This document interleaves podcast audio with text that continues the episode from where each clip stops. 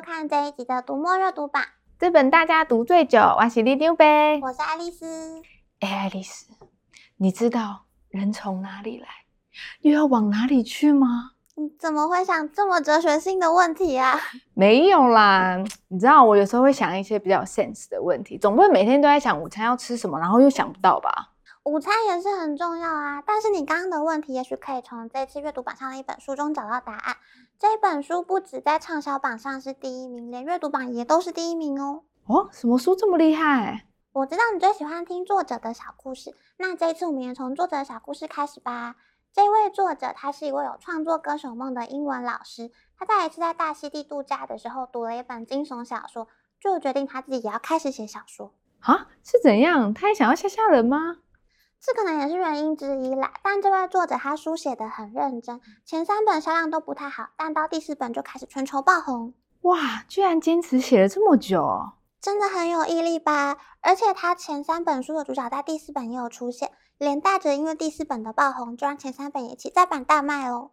哦，就很像是一个主角出任务的概念吧？我觉得我好像要知道故事的主角和作者是谁了。我可以再给你一个提示，故事里面的主角是哈佛大学的宗教象征和符号学的教授。这太明显了啦！达文西密码兰登教授要回来了吗？没错，这一次在畅销榜和热度榜上都第一名的就是丹布朗的新书《起源》。兰登教授强势回归，这一次他也要带大家抽丝剥茧，不止可以解开你人从哪里来又要往哪里去的疑问，书里也出现 AI 人工智慧的角色。尖端科技结合惊悚推理，非常精彩。而且这本书啊，也是丹布朗的第一本中文电子书哦。第一本哈，我有点意外诶，像丹董这么畅销的作者，我们居然现在等到他的第一本中文电子书。没关系，凡事都有第一次嘛。而且接下来一定会有更多丹董的中文电子书。而且像他的书啊，每一本都非常的有分量，像是《起源》这本书就超过了二十二万字，这一种厚度的书籍最适合用电子书阅读器来看咯。哎，爱丽丝，我有时候真的好佩服这些作家哦，可以这样子二十三十万字这样在写。像我每次啊要开始动笔的时候，我想到啊，我的书会不会卖？会不会我的读者只有小猫两三只？然后我整个就觉得啊，好想放弃。我觉得这可能跟你的人格特质比较有关系。嘿，但是 写书需要功力，卖书也是一门学问哦。像丹布朗就是一个会写又会卖的作家典范。他非常的重视书籍行销，而且他也很擅长用各种的电子书或者是社群网络工具来接触潜在读者，引起他们对新书的兴趣。哇，会写书又会卖书，好厉害哦！那你赶快教教我这个新手应该要怎么做？像他上一本作品《地狱》出版之前呢，他在他的个人网站上号召读者帮他转发分享，而且只要有读者在 Facebook 或 Twitter 上提到这本书，他个人网站上的马赛克图上就会一片一片的解锁。就这样一个字母一个字母的公开最终的标题哦，就是邀请读者坐会来玩解谜游戏嘛，而且真的会越玩越期待哦。啊，我知道了，就是之前提到过的游戏化的概念，对不对？没错，而且不只是邀请读者一起来解谜游戏，他也在宣布新书出版的后一周开放让大家在各种平台上面下载《达文西密码》，而且还顺便送你《地狱》的前言和第一章的试读。这也让《地狱》这本书赚到了很多免费的曝光资源，在开卖的首周就卖了接近三十七万本，直接荣登全美的销售排行榜冠军。哦，真的是很会耶！那他是不是除了很会卖书之外啊，大家也都会想要去他书中里面的地点朝圣啊？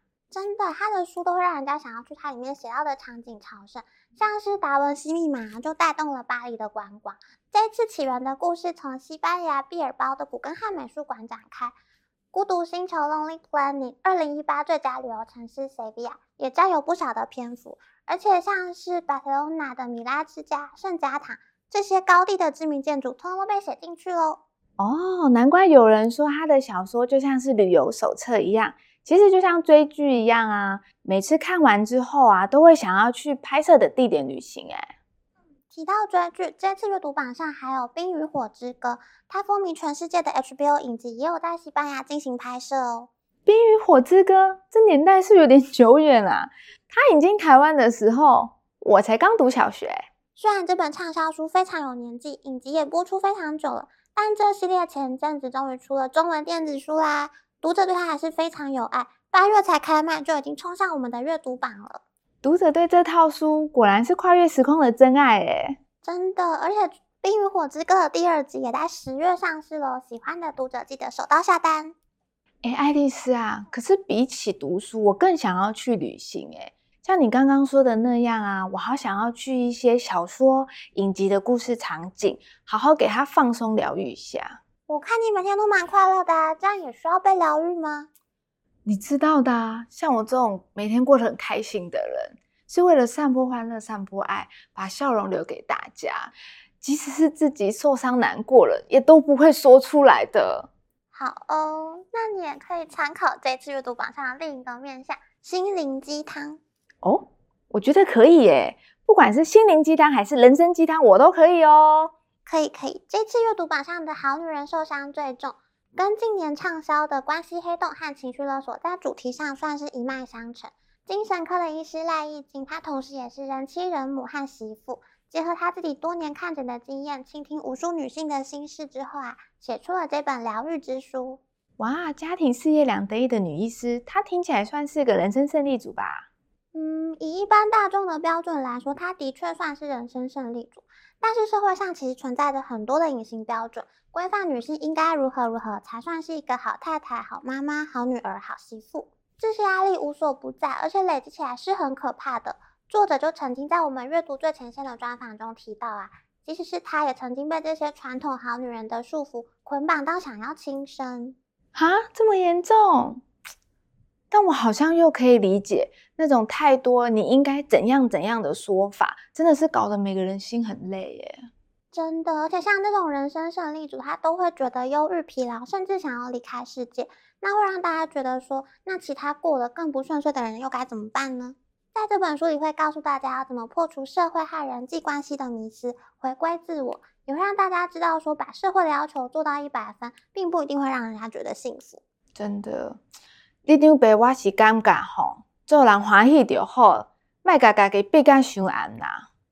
那爱丽丝啊，这次的阅读榜上啊，还有其他心理启发类的书吗？这一次的阅读榜上，安静是种超能力和内向心理学都是在分析内向这件事情。内向心理学这本二十五年的畅销书算是经典作品，它在当中分析了内向者的性格和优势，也谈到了很多实际案例。安静是种超能力，则是从作者自己的人生经验出发。他现在是美国非营利组织 Give to Asia 的亚太经理，每天的工作是跟各式各样的人沟通啊合作。但他其实本身是一位百分之百的内向者哦。哇，这听起来好冲突哦。是很冲突，没错。在《安静是种超能力》这本书里面，就告诉了内向的读者，你不用假装外向活泼，也可以做到很多自己想象不到，甚至不敢跨出去做的事情。而且读者读完之后啊，可以直接应用到自己的生活当中。哦，太好了，这样你以后就不用再假装了。这次的阅读榜上有强势回归的兰登教授，也有奇幻经典的《冰与火之歌》。这次阅读榜上有强势回归的兰登教授，也有奇幻经典的《冰与火之歌》。还有各种关系疗愈、心理分析的好书，立丁北都帮大家整理在这里啦！走过路过不要错过哦！如果你喜欢我们介绍，请帮我们按赞、分享，或是买本书抖那一下吧。读墨阅读榜，这本大家读最久，我们下次见，拜拜。